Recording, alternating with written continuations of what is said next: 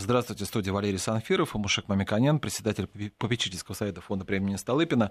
Мушек Ильич, мы давно, э, я часто использую то, что вы э, возглавляете попечительский совет фонда премии Столыпина, но вы еще эксперт по мясному рынку, да. мы знаем. Я а... считаю себя независимым экспертом для того, чтобы максимально иметь независимую позицию в аналитике, потому что в отсутствии закона о лоббировании, который со временем предлагался, у нас на рынке очень много экспертиз, которые лоббируют те или иные подотраслевые интересы. Ну, это естественно, да, если ассоциации Союза собираются под интересы какой-то группы производителей, в интересах этой группы и будет э, комментарий э, тех или иных событий, которые на рынке происходят. Поэтому э, хотел бы остаться независимым, потому что есть э, дилемма и ежегодный, на самом деле, спор между подотраслями сельского хозяйства под отраслями пищевой промышленности. В чем этот спор на самом деле состоит? Это, естественно, наверное, в других отраслях э, машиностроения или там, э, в металлообработке то же самое. Сколько стоит сырье, сколько стоит готовая продукция, и почему сырье э, имеет большую волатильность, то есть колебания больших цен, в зависимости от интересов тех субъектов, которые производят это сырье. Ну, это естественно, да. Это может зависеть от многих причин. Ну, например, если мы начинаем говорить об экономическом переделе в агропродовольственном сегменте, то мы должны говорить, что очень большое значение даже имеет погода, потому что вследствие хорошей или плохой погоды для урожая мы получаем больше или меньше урожай. Но здесь это не только один из важных факторов, но не единственный фактор. Здесь еще фактор э, валют, валютных цен очень важный, потому что мы должны сегодня это несколько слов сказать для, того, чтобы понимать, э, какие векторы на конечную цену продукта влияют. Ну, например, удобрения. Да? Удобрения производятся в России огромное количество. России экспортер удобрений, да? но внутренняя цена на удобрения, она достаточно умеренная для того, чтобы помочь Э, и правительство каждый год обсуждает это и стимулирует производителей для того, чтобы аграрный сектор мог получать достаточное количество, ну, хоть какое-то оптимальное количество удобрений по доступной цене. Получается э, картина ежегодно, в зависимости от большего или меньшего урожая, цена на э, зерно колеблется. А что это означает? Если э, на зерновые культуры цена колеблется, то, естественно, меняется существенно цена на корма, которые идут для откорма животных, сельскохозяйственных животных и для э, откорма птицы. И в зависимости от э, стоимости кормов, которая ну, в структуре себестоимости составляет около 70%, 60% структура э, себестоимости э, мясной продукции, то мы можем получить существенные изменения э, экономической стабильности предприятий. Экономическая стабильность предприятий, которые занимаются очень важной составляющей э, промышленного передела. Это производство конечных продуктов, с которым мы потребители, встречаемся в магазине. Исходя из этого определяется и инфляция продовольственная, исходя из этого социальная стабильность э, является очень э, чувствительной из-за того, что цены э, выросли, а покупательная способность не повысилась. И поэтому вот характер сегодняшнего рынка 2018 года достаточно нервный. И внутри отраслей есть, э, между отраслями есть достаточно большие споры, которые остаются э, в среде обсуждения в профессиональной среде. Э, и слава богу, они несущественно отражаются на потребителях, на рынке, потому что, и это очень важно сказать, те механизмы, инструменты и рыночное развитие розничной торговли, многообразие ее форм – ее э, фрагментированность, э, многоступенчатость э, в разных регионах по-разному, ярмарки, фермерские рынки, магазины крупные, магазины мелкие создают предпосылки очень высокой конкуренции, и конечную розничную цену так легко не изменить, даже если производитель имеет существенные изменения себестоимости. Это, с одной стороны, для потребителей хорошо такая стабильность, но очень многие отрасли, предприятий или группы предприятий, э, которые находятся между сырьем и конечным продуктом, являются производителями конечных продуктов и очень важной составляющей э, всего агропродовольственного комплекса, они страдают. Вот в этом году мы видели э, очевидные, ярко выраженные такие споры. Мы Кстати... должны экспортировать. Это очевидно, это глобальная стратегическая задача, которая стоит перед Россией.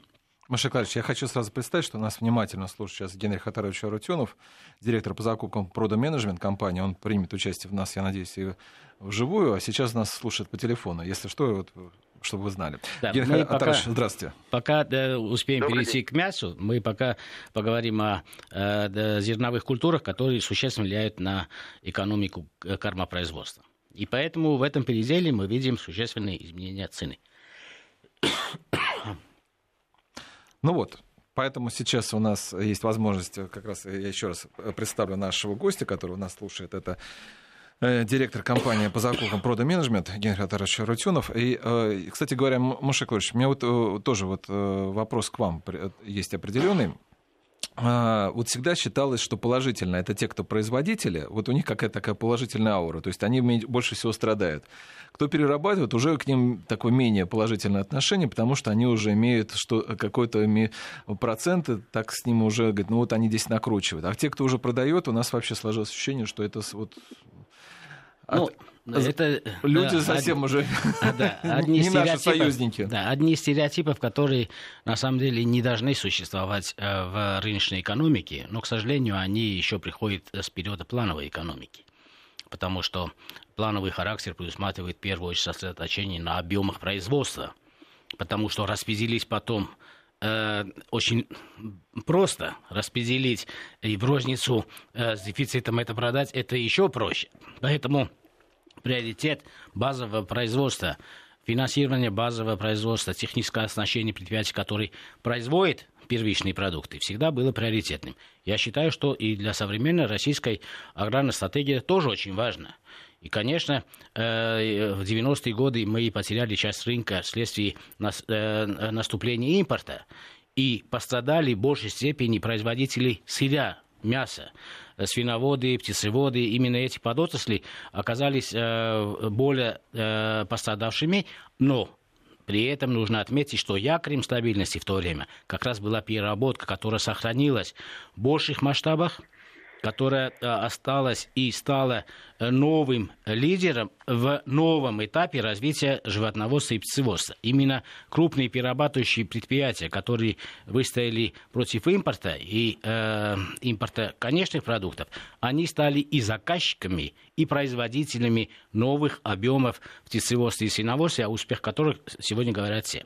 Но проблема э, все-таки по зерну нужно э, сказать, потому что здесь э, э, всегда мнения разделяются. Э, перерабочие говорят, что зерно не может экспортироваться э, в рыночном объеме, потому что тогда все зерно увезут, а у нас не будет достаточного количества э, зерна для переработки. И, или цена будет такая высокая, что мы не сможем поддержать переработку.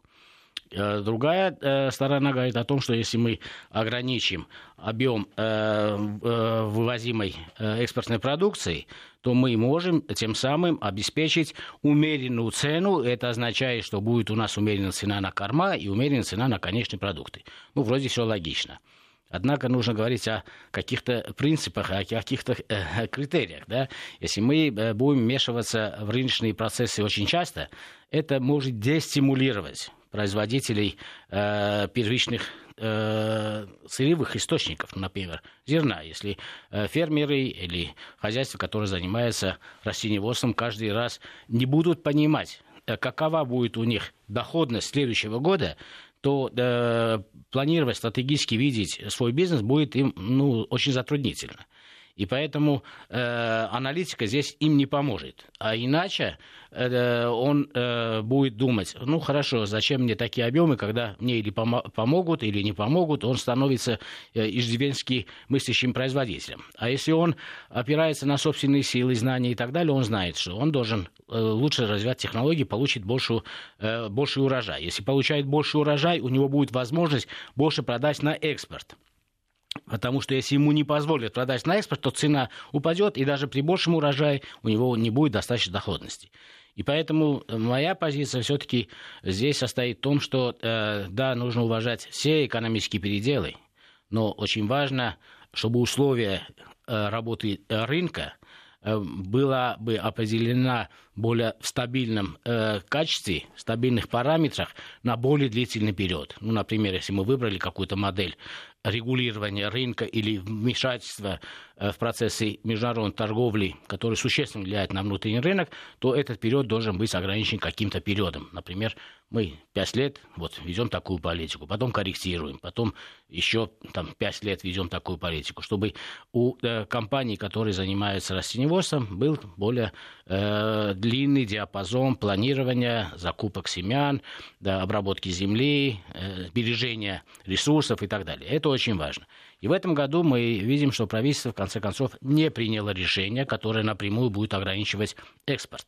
То есть э, стратегическая линия максимально продавать и получать экспортную выручку э, в этом году очень будет помогать растеневодству, э, растеневодству и э, компаниям, которые занимаются производством зерновых культур России, заработать э, существенные, в том числе и валютные, э, э, валютную выручку и существенные деньги. Ну, э, здесь уже второй конфликт начинается. Торговые компании, которые занимаются э, вывозом на экспорт, и сами производители. Но все равно эта цепочка в этом году будет э, успешно эффективно зарабатывать. Э, но если бы ввели ограничения, то этих заработков не было. Но произошла э, другая ситуация, о которой мы должны сегодня поговорить, потому что э, мы видим большие конфликты между производителями конечных мясных продуктов – и производителями э, сырья. Э, то есть э, птицеводство и свиноводство каждый год увеличивает объемы производства, дает на рынок новое количество предложений, и цены, как мы в прошлом и позапрошлом году неоднократно возвращались к ценам и стабильности, говорят о том, что эти рынки достаточно насыщенные и конкурентные. К нему полной э, насыщенности рынка птицеводы сначала пришли, а э, скоро приходят и свиноводы. Но весь рынок переработки ждет. А когда же и такая высокая конкуренция, как и э, при производстве птицы, будет на рынке свинины? чтобы не было большой волатильности изменения цен в зависимости от того, что сезон шашлыков настал, или временно ограничили импорт из какой-то страны. Вот когда же эта э, стабильность, желаемая стабильность наступит? И 2018 год показал, что пока еще рано говорить об этом, и очень много э, аргументов э, в пользу того, что э, мы в этом году получили очень высокую волатильность. Э, весной была очень низкая цена, а летом экстремально высокая цена. И некоторые переработчики считают, что э, регулятор, ну, в данном случае или монопольное ведомство или Министерство сельского хозяйства должны вмешиваться в эти процессы. Это как, как раз такая же дилемма, как мы говорили о зерне. Да, и вмешаться хорошо, и не вмешаться э, да, да, плохо. Что нужно делать? Или же нужно переждать какое-то время для того, чтобы э, рыночный процесс устоялся.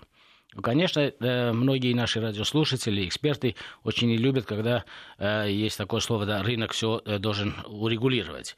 Потому что, да, мы знаем, что либерально все оставить на волю рынка, это не всегда целесообразно для общества в целом.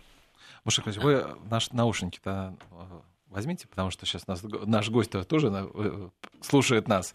Да. Я, кстати говоря, хочу, когда вы так сказали, действительно для нас, для потребителя, это был действительно такой существенный момент, а, потому что в, как, нас долго нам говорили о том, что рынок свинин у нас э, э, сформировался уже практически, что у нас цены стабильные, и уже плавно люди, которые стали даже переходить на, смотрю, все больше и больше на свинину покупать, потому что раньше некоторое недоверие было вот по разным факторам, и психологическим, и по ценовым.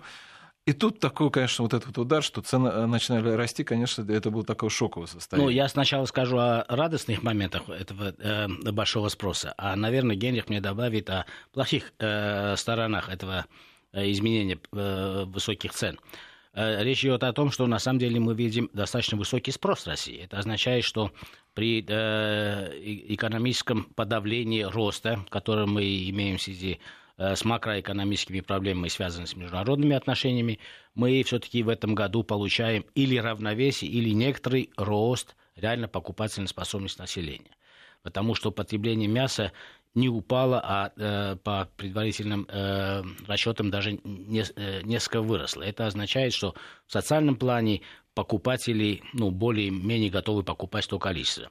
И хотя бы напомнить, что в России сегодня потребление мяса находится на уровне равно или выше некоторых стран Восточной Европы, или, скажем, многих стран Восточной Европы. То есть это достаточно хороший уровень. Теперь о плохом, существенно плохом, который раздражает переработчиков. Я, конечно, разделяю многие тезисы, которые они говорят, но я предполагаю, что все-таки еще э, рано подводить итоги, потому что мы обычно анализируем год году, да, и вот 18 год начался с очень, низких цен, э, с очень низких цен на птицу, на свинину, сейчас экстремально высокие цены, мы не знаем, что будет до конца года. Но я предполагаю, что до конца года будет существенное снижение цен, и по итогам года мы увидим цены, не превышающие уровень инфляции. Ну, конечно, э, Генрих, другие переработчики имеют свое представление об этих стрессах и негативном влиянии на рынок этих стрессов. Генрих Ходович, готов добавить? Я готов, безусловно. А можно все-таки несколько слов касательно зерна? А то я внимательно слушал, у меня есть по этому поводу что сказать. Да, пожалуйста. Э, смотрите, действительно, каждый раз, когда заходит речь о необходимости того, в той или иной степени мягкого регулирования экспорта, производители, производители зерна очень бурно на это реагируют. Вот я хочу привести пример. Действительно, страна за последние 10, 10 лет очень серьезно приросла по объему животноводства, птицеводства. И э, параллельно с этим очень хорошо у нас э, рос аграрный сектор с точки зрения там, э, росло, росло производство зерна. И что происходит последний год? Из-за того, что экспорт резко, интенсивно вырос, возник разрыв в кормовой базе. То есть мы стали настолько много продавать на экспорт, что нам условно говоря, не хватает для собственного животноводства. Это очень хорошо показал 2018 год. 50 миллионов тонн вывезли, и несмотря на то, что страна собрала 135 миллионов тонн, представьте себе эту цифру, это действительно э, огромный урожай, даже по мировым меркам. И к, к концу сезона, к концу сельхозсезона цены в ряде регионов выросли на 50%. Что же будет, если, если э, вот смотрите, в этом году, на 2019 год, урожай уже меньше на 30 миллионов тонн. Что же нам следует ожидать в этом случае? При этом я хочу отметить, что э, почему, -то, почему это произошло? Потому что э, необходимо все-таки, чтобы э, экспорт тоже развивался самостоятельно. Вот производители зерна всегда говорят, не вмешивайтесь в рынок, рынок сам себя регулирует. Но экспорт мы активно стимулируем. Непосредственно в этом году, в 2018 году, было несколько введено очень серьезных э, положительных, наверное, для экспорта моментов. Это тарифы нулевые, это были поданы туда все вагоны. Ни в, ни в одну сторону страны невозможно было заказать вагоны, все вагоны шли на экспорт. Было продажа через инвестиционный фонд э, были направлены в первую очередь э, в сторону экспорта. Таким образом, мы фактически даем гормоны роста э, этому детищу. И при этом создаем вот этот разрыв в кормовой базе. Вот что меня беспокоит. Никто не говорит о запрете, никто не говорит о введении каких-то санкций на такую экономическую составляющую, как экспорт. Речь идет о том, что не стоит э, вот такими резкими гормонами роста создавать разрыв между отраслями. Вот, вот это вызывает у меня беспокойность. Хорошо. Что касается теперь рынка свинины, что, о чем говорил Маша Клорович? А вот по рынку свинины действительно очень любопытная картина.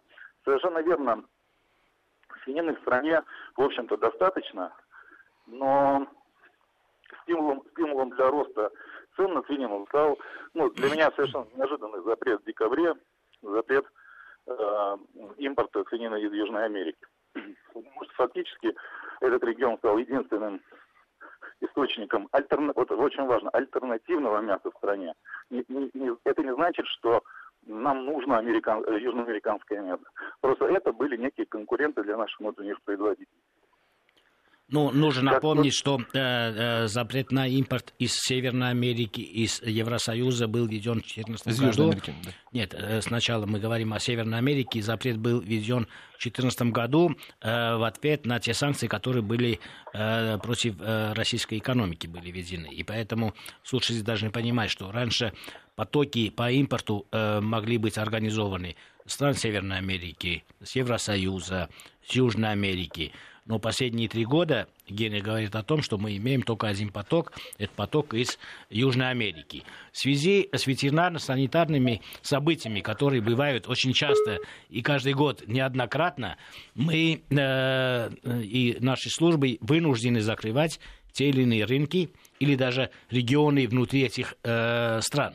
И поэтому да, Генрих сказал о событии, которое было в конце 2017 года, и бразильский рынок, в основном южно-латинский э, страны были закрыты для импорта свинины в Россию. И получилось, что российский рынок свинины, да, растущий, предложений достаточно много, но альтернативных поставщиков, которые могут э, уравновесить цену или предложение, или ассортиментное предложение, практически э, стало отсутствовать. И это привело э, к тем ценовым шокам, о которых э, сегодня мы э, пытаемся говорить в летний период для переработчиков. Это говорит о том, что всегда нужно помнить, что конкуренция – это великое дело, нужно э, соблюдать э, примеры этой конкуренции, но я думаю, что это скорее 2018 год исключительный год, потому что с 2019 года уже собственные производители, их объемы, их конкуренция будет э, вынуждать иметь умеренные цены, как бы кто бы не хотел поднять эти цены.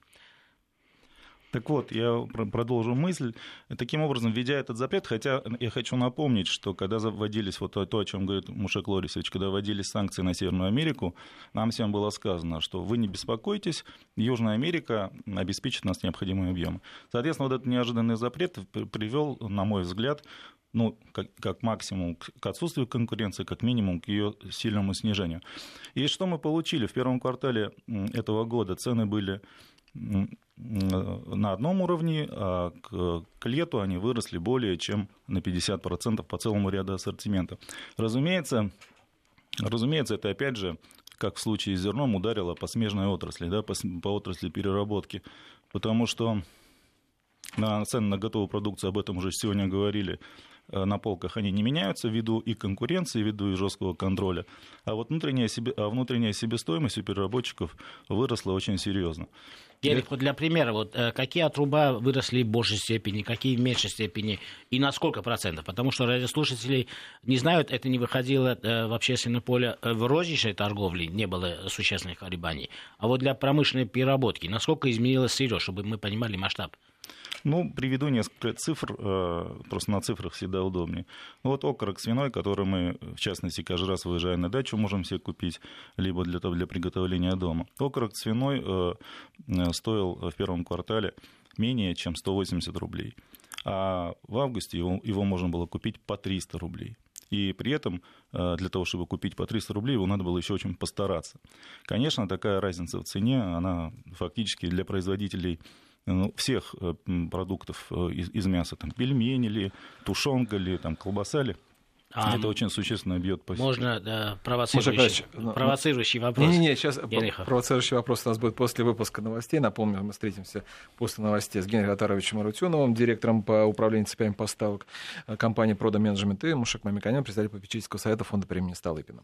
Ну что же, у нас уже теперь в студии Генрих Атарович Арутюнов, директор по управлению цепями поставок компании «Прода Менеджмент» и Мушек Мамиканян а со, своим, со своим провокационным э, вопросом. Э, вопросов у меня э, очень много, но я хочу один адресовать Генриху пока.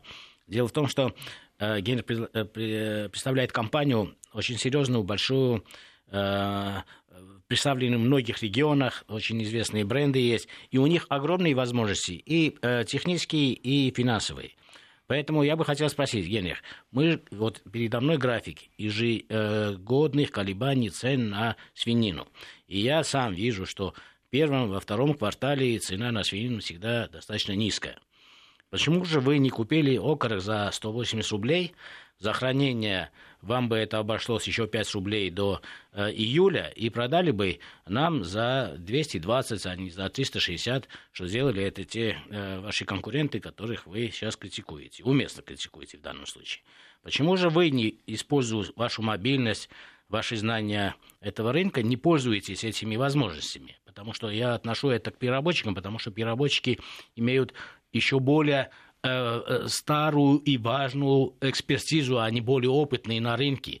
И ваши предприятия, которые находятся во многих регионах, имеют великолепное техническое оснащение, хороший холод, вы больше всех могли бы заработать на этих колебаниях, которые мы видим ежегодно. Вот у меня график э, последних пяти лет.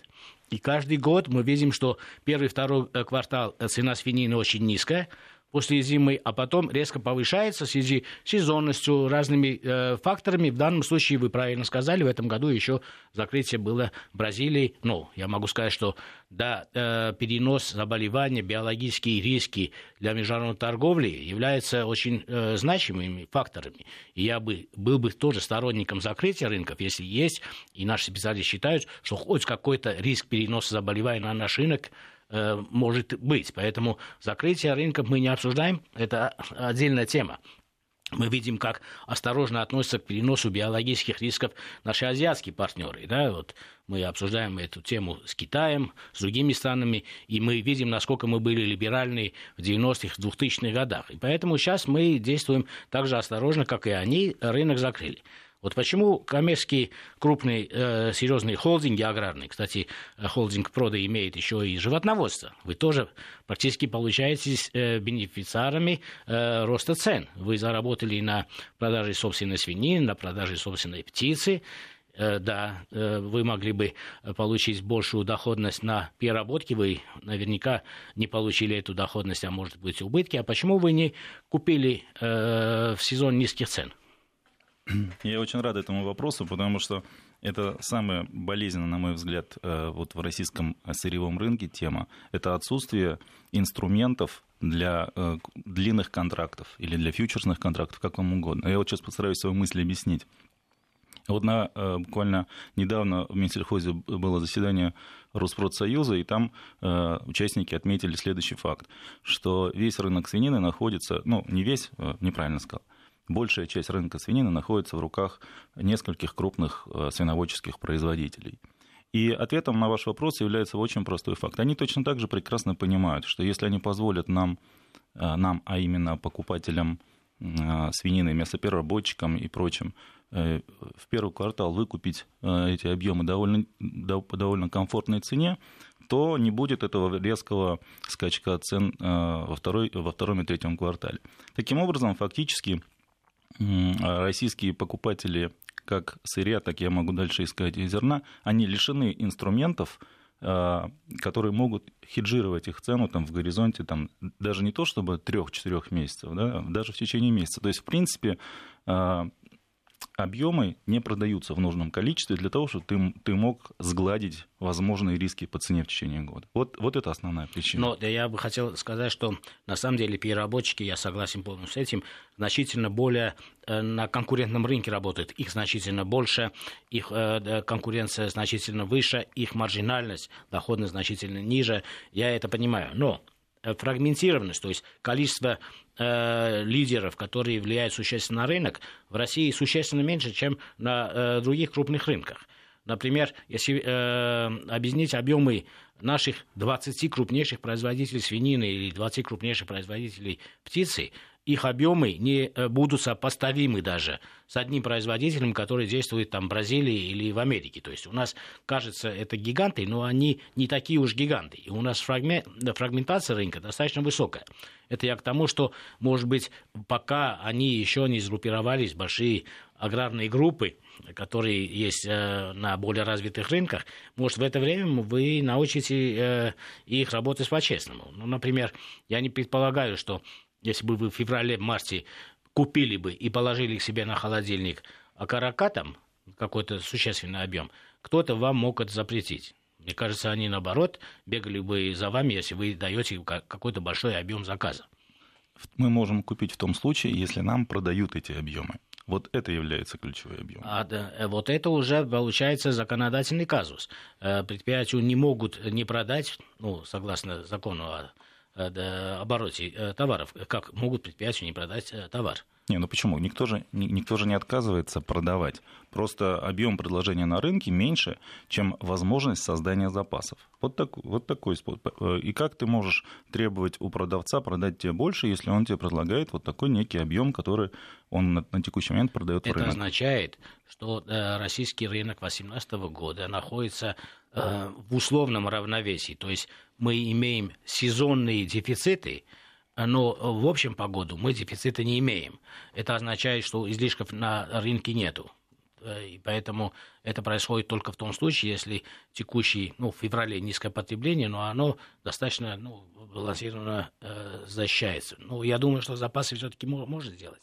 Ведь сами производители делают запасы э, сырья для того, чтобы высокий период, летний период продать шашлычный период продать больше. Наверняка они делают, правильно? Ну, по имеющейся у меня информации, за первые 4-5 месяцев года фактически все холодильники, склады Э, свободные были э, заняты мясом. Кто туда складировал, достоверно мне неизвестно, но действительно а, есть, запасы были созданы. Да. Да. То есть э, компании или сами производители, или торговые компании все-таки пользуются этой сезонной волатильностью и заготавливают мясо, которое может быть продано в сезон высоких цен. Наверное, так. Очень похоже на то, да.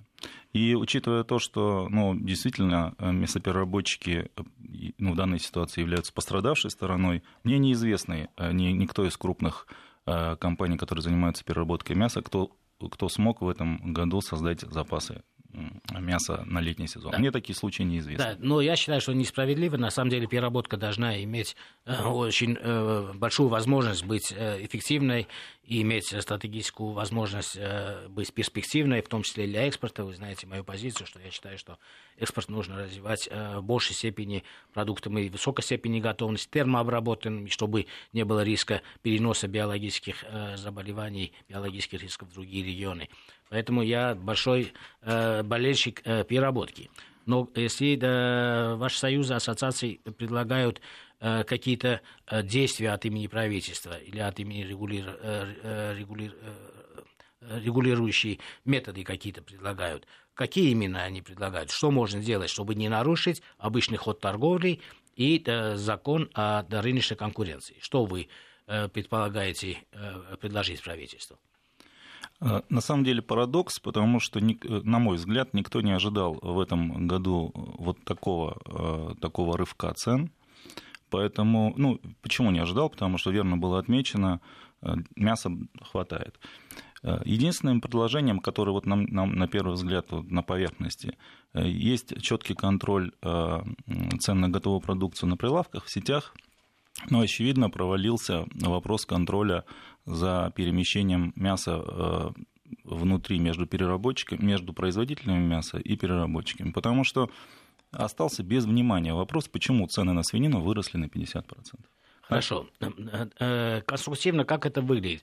Какой законодательный акт нужно подправить? Какое методическое пособие нужно изменить? Вот что вы думаете, можно предложить юридически обоснованно для того, чтобы и не нарушать обычный ход торговли и конкуренцию, и решить вот э, проблему этой волатильности? Ну, вот сейчас на вскидку готовых решений нет, но оч- становится очевидным, что при изменении в краткосрочном периоде, там, месяца, два, три, цен более чем на 20%, 20% это такой порог, который требует вмешательства. Ну, вмешательство, как минимум, с точки зрения заинтересованности в происходящих событиях. Uh-huh. Вот э, этот, э, вот этот порог стоит использовать для того, чтобы дальше перекладывать это в некие, может быть, нормативные либо контролирующие акты. Ну вот, э, например, мы знаем, что если это происходит единовременно, многими участниками рынка Федеральная антимонопольная служба обращает внимание, начинает процесс изучения этого вопроса. Это когда говорит о согласованности действий. Но в данном случае мы увидели просто идеальное совпадение, в плохом смысле идеальное совпадение нескольких факторов, которые не говорят о сговоре производителей, а говорят о том, что ну, международная торговля была ограничена первой фазы в 2014 году, вторая фаза из-за ветеринарно-санитарных проблем э, в Бразилии. И э, это совпало просто на сезон высокой, э, высокого спроса. И покупатели в этом году не уменьшили спрос, хотя ожидалось, что покупательная способность снижается, но она по покупке мяса показывает, что нет, она стабильна как минимум. И даже, может быть, на пару процентов больше. Это совпадение факторов. Но юридически, как э, в данном случае, ваши юристы прорабатывают какие-то отдельные предложения предложить? Или все-таки мы будем ждать, когда все рыночно рассосется? Почему я так говорю? Потому что я смотрю на тот же график, который мы практически конъюнктуру этого рынка мы изучаем каждую пятницу ну, по окончании недели. Я вижу, что э, вторая половина года, особенно четвертый квартал, э, последние четыре года мы имеем снижение, существенное снижение цен на свинину.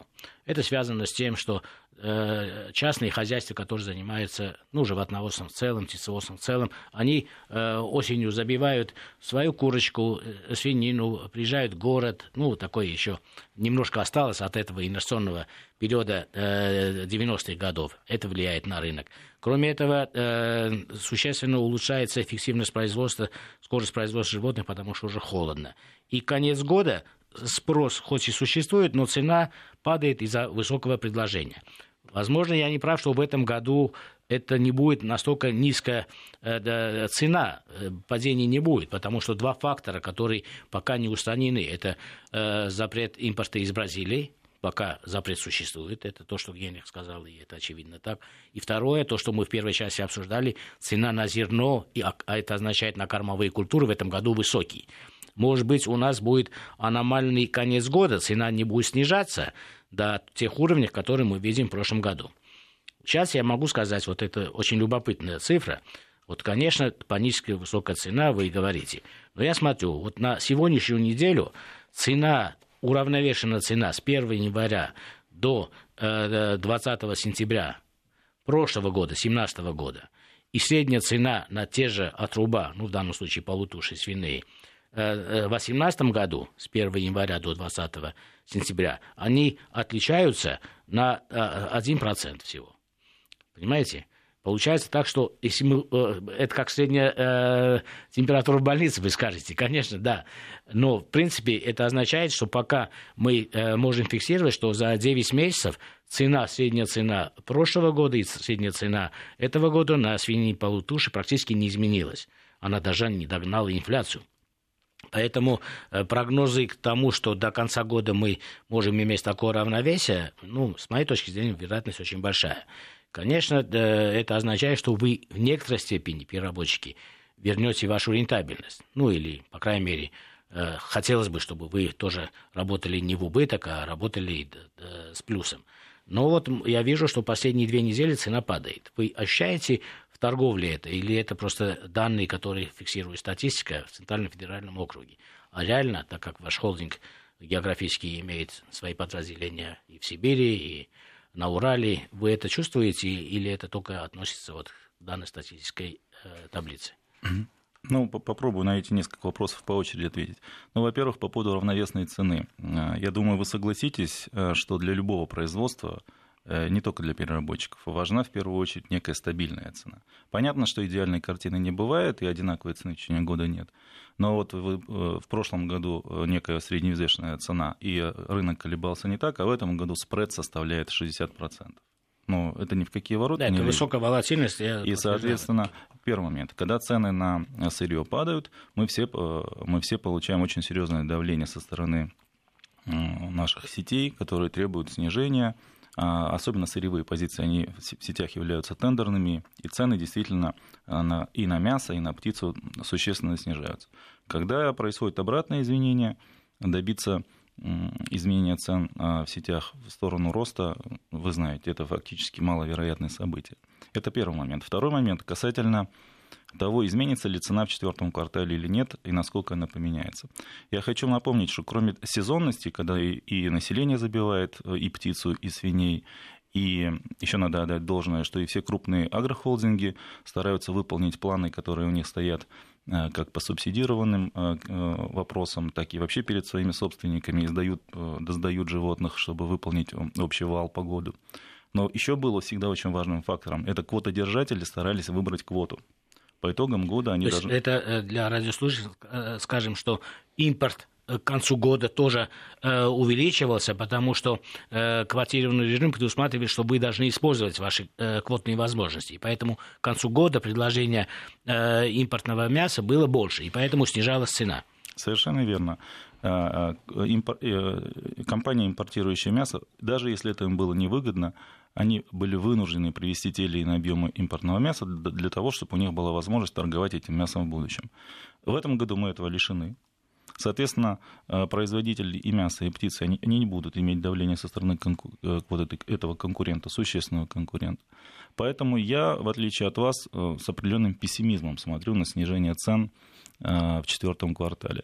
Если говорить о прогнозах, то я вот, вы действительно верно ответили, вот в течение последней недели очень робкие шаги в сторону понижения наблюдаются, но я более чем уверен, что с октября ситуация вернется на, на, на уровень близкий к летней. Это означает, к Новому году будет предприятие готовиться и покупать новые объемы для того, чтобы в Новый год продать? Ну, ровно так же, как э, рост в мае, в июне был, объяснялся э, шашлычным спросом и якобы большим спросом со стороны э, болельщиков, точно так же я могу предположить, это будет объясняться предновогодней торговлей и прочим. Поэтому я считаю, что довольно болезненная ситуация нас ожидает в ноябре и декабре. Ну, да, когда Евгений говорит нас, это означает, мы говорим об отраслевой проблеме. Действительно. Было бы интересно да, поговорить о розничной цене, потому что в этом году розничная цена, на самом деле, она была достаточно стабильная. Будет ли розничная цена стабильна до конца года и в будущем году? Потому что все-таки объективные предпосылки себестоимости, роста себестоимости у тех же птицеводов, свиноводств есть. Но мне кажется, рынок настолько насыщен, это мое представление. Да, отсутствует импортный э, компонент – но рынок настолько насыщен, что предприятия, с моей точки зрения, если в 2019-2020 не будут такими же темпами или даже большими темпами, чем сейчас растет экспорт, вывозить продукцию на экспортные рынки, то цена да, придавит их, и они получат, получат убытки уже животноводы. Ну, во-первых, по поводу экспорта надо сказать, что с такими высокими внутренними ценами э, и с таким непредсказуемым курсом довольно сложно планировать да, внешнеэкономическую деятельность. Поэтому я бы так осторожно говорил, тем более у нас еще довольно серьезные ограничения по эпизодической ситуации. Да, поэтому мое предложение все время говорить об экспорте, предполагая, что мы должны пытаться экспортировать именно продукцию, которую ваш холдинг в том числе э, выпускает. Продукты высокой степени готовности, прошедшие термообработку, которые не несут тех рисков, которые несут сырье. И поэтому, мне кажется, изменение стратегии отдельной компании, отрасли, и да, если мы стратегию экспортную будем Э, больше фокусироваться на более реалистические проекты, в конце концов мы на эти рынки выйдем. Это мое убеждение, я э, на каждой конференции об этом говорю, я сам там э, люблю эти продукты изучать, исследовать, в каких провинциях Китая, в каких провинциях Вьетнама, какие продукты пользуются спросом. Мне кажется, это тоже хорошая подсказка для ваших маркетологов была бы и выводом от, из обсуждения на нашей передаче вот э, мы э, обсуждение приходит к тому, что животноводство в этом году получило достаточно большую маржинальность. Птицеводство получило большую маржинальность, потому что цены все-таки выросли. Э, ваш холдинг чувствует это на себе, потому что у вас очень большой холдинг, и у вас очень большая животноводская группа, вы производители именно этих продуктов. Я хочу заострить ваше внимание вот на моих словах. Цены на готовую продукцию на полках не изменились несущественно. А, очень существенно выросли цены а, в оптовом канале. Да. Наша компания фактически не, не присутствует в оптовом канале. Мы делаем продукты для конечного потребителя, и наша птица... Из мясо, нашего сырья. Да, из нашего да. сырья. Наша птица и мясо лежит на полках. Поэтому, вот, что удивительно, да, и, наверное, нам следует об этом сожалеть, что мы не являемся бенефициарами этого mm-hmm. роста цен. Бенефициарами этого роста цен являются либо переработчики, которые участвуют вот в, в мясной сырьевой mm-hmm. торговле, либо производители мяса.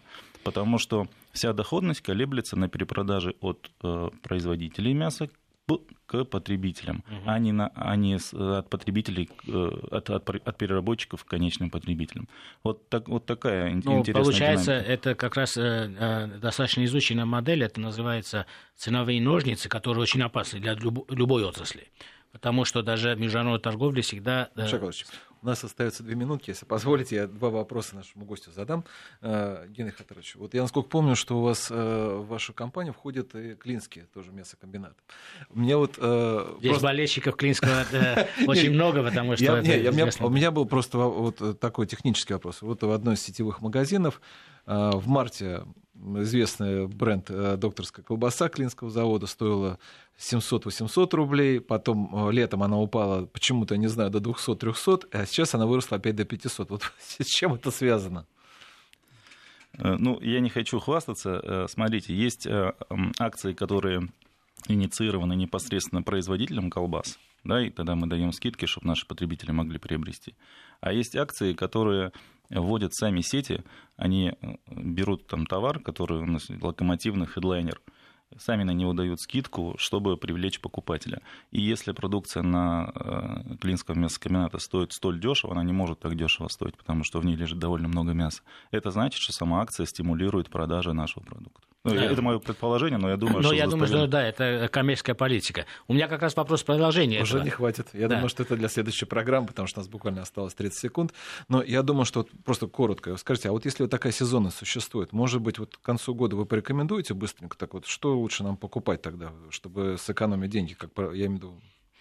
Дома запекать да. на Новый год. Буквально несколько секунд, да. На мой взгляд, что конечным потребителям переживать не стоит, конкуренция на рынке готовых продуктов очень высокая, и цены сильно не изменятся. Сегодня мы говорили скорее о рисках и переживаниях переработчиков. А нежели... вы производите больше докторской колбасы, потому что долгие годы спрос огромный, а рынок э, все берет, производите больше. Будем я стараться. Да, я благодарю Генриха Хатаровича Ратюнова, директора по управлению цепями поставок компании Продо Management, Мушек Мамиканена, программа Павел Валерий Санфиров. Всего вам доброго.